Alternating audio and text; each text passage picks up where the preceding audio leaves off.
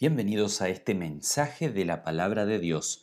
El texto del día de hoy es el que encontramos en Mateo capítulo 6 de los versículos 24 al 34.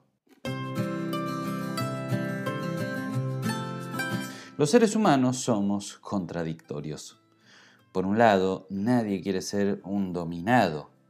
A todos nos gusta vivir a nuestra manera y hacer lo que queremos.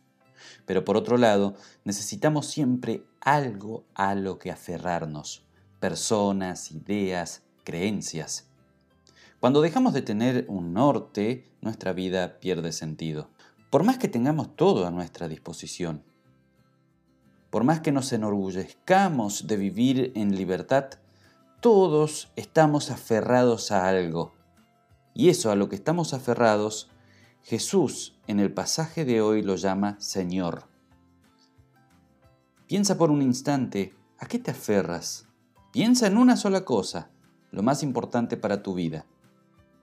Con la mente en esto, oye el siguiente texto, Mateo 6:24. Nadie puede servir a dos señores, porque menospreciará a uno y amará al otro, o querrá a uno y despreciará al otro. No se puede servir a la vez a Dios y a las riquezas. Tener un Señor significa servirle, agradarle y rendirle culto. Vivir por Él y para Él. Por eso Jesús hoy nos confronta llevándonos a pensar, ¿cuál es nuestro Señor? ¿Cómo rendimos culto a ese Señor? Hay muchos señores en el mundo actual. Siempre existieron muchos ídolos. Y hay dos clases de idolatría la idolatría grosera y la idolatría sutil. Cristo en el pasaje de hoy trata sobre la idolatría sutil, el Señor llamado riquezas o dinero. El amor al dinero y la avaricia son los pilares del Dios de las riquezas. Es además un Dios muy cruel, destruye familias, hace que hermanos y familias enteras se peleen. Ha causado muchas muertes, motiva la corrupción, la palabra de Dios revela toda la crueldad de este Señor. En 1 Timoteo 6:10, allí la palabra de Dios dice, porque raíz de todos los males es el amor al dinero, el cual codiciando algunos se extraviaron de la fe y fueron traspasados de muchos dolores. Este Señor llamado dinero ha hecho que la iglesia se pervierta de una manera terrible. Debemos tener cuidado de no ser seducidos como personas, como hijos de Dios como iglesias, para terminar sirviendo a este terrible amo y Señor. Hay muchos señores más a los que estamos expuestos a ser engañados, pero quiero hablarlos de otro, el Señor llamado orgullo. Con él tenemos que luchar a diario. Cuando este Señor es herido, puede pasar de todo. Peleas, discusiones dentro de la familia y la iglesia, y otras tantas cosas. No está mal tener un carácter fuerte, es algo necesario, pero distinto es dejarse gobernar por el orgullo.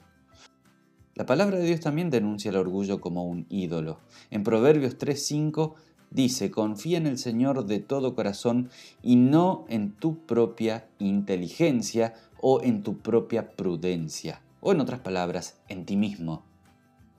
Todos los ídolos, o sea, todos los señores son crueles y además conducen a la muerte. El dinero no puede salvarte de la muerte terrenal y eterna. Tu orgullo, tu carácter, tampoco.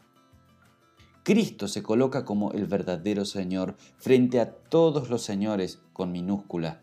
Nuestro Señor es el verdadero Señor de la vida, el que no exige sacrificio, sino que se sacrificó por nosotros. Él es el único Señor que nos sirvió primero. Cristo es el Señor de la vida porque venció a la muerte. Lo demostró resucitando tres personas en su ministerio y más, Él mismo venció a la muerte.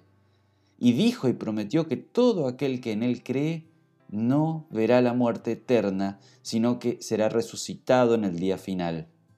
Pero Dios no solo provee vida eterna, sino que en este pasaje Cristo habla de que nuestro Dios es un Dios que provee también para esta vida. Mateo 6, 25 a 32 dice así. Por eso les digo, no se preocupen por su vida, qué comerán o beberán, ni por su cuerpo, ¿cómo se vestirán? ¿No tiene la vida más valor que la comida y el cuerpo más que la ropa? Fíjense en las aves del cielo, no siembran ni cosechan ni almacenan en graneros. Sin embargo, el Padre Celestial las alimenta. ¿No valen ustedes mucho más que ellas? ¿Quién de ustedes, por mucho que se preocupe, puede añadir una sola hora de curso a su vida? ¿Y por qué se preocupan por la ropa? Observen cómo crecen los lirios. No trabajan ni hilan. Sin embargo, les digo, ni siquiera Salomón con todo su esplendor se vestía como uno de ellos. Si así viste Dios a las plantas que hoy están en el campo y mañana son arrojadas al horno, ¿no hará mucho más por ustedes, gente de poca fe? Así que no se preocupen diciendo qué comeremos, qué beberemos o qué nos vestiremos. Los paganos andan tras todas estas cosas, pero el Padre Celestial sabe que ustedes las necesitan. Vivimos en un mundo repleto de ofertas de todas clases, productos que nos prometen hacer sentir mejor. Seguramente has comprado algo que después no lo utilizaste simplemente porque te viste motivado por la oferta o por el simple impulso de comprarlo. El marketing de hoy no solo busca satisfacer una necesidad real, sino crear una necesidad para luego satisfacerla con un producto. No necesitas ningún producto, bebida, objeto, ropa o lo que sea para ser feliz.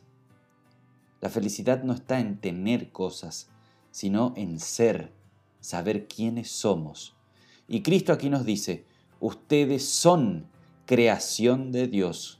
Ustedes tienen un creador que no los abandonará. Ustedes tienen alguien que provee todo lo necesario para la vida. Ustedes tienen un Padre que los quiere como a sus hijos. Y menciona a los pájaros, que no siembran ni cosechan ni guardan en graneros, también a las flores. Y hace la comparación con el rey Salomón, que ni siquiera él con todo su lujo se vistió como los lirios del campo.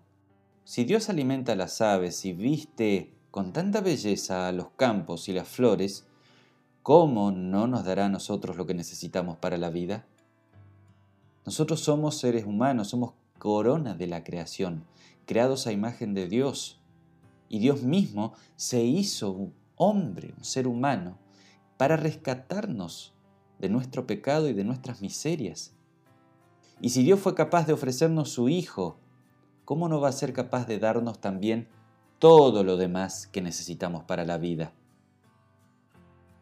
¿Quién por preocuparse podría alargar una hora su vida? La preocupación en realidad no sirve de nada y es algo que nos quita el sueño. Frente a un mar de preocupaciones, inseguridades respecto al futuro, Cristo nos dice hoy aquí, Dios provee. Jesús aquí no está diciendo que no seamos buenos trabajadores y que dejemos de producir de ninguna manera. Sigamos haciendo aquello a lo cual fuimos llamados a hacer. Hagámoslo con responsabilidad, pero dejemos la angustia y la preocupación por el futuro de lado. De eso me encargo yo, dice el Señor. Mateo 6, 33, 34 dice así, más bien busquen primeramente el reino de Dios y su justicia, y todas estas cosas les serán añadidas.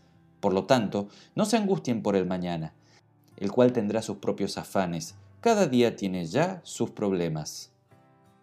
Después de aliviarnos el corazón respecto a las preocupaciones de esta vida, que no satisfacen y no llenan, luego de decirnos que tenemos un Padre proveedor, Cristo afirma, busquen primeramente el reino de Dios y su justicia y todas las demás cosas les serán añadidas.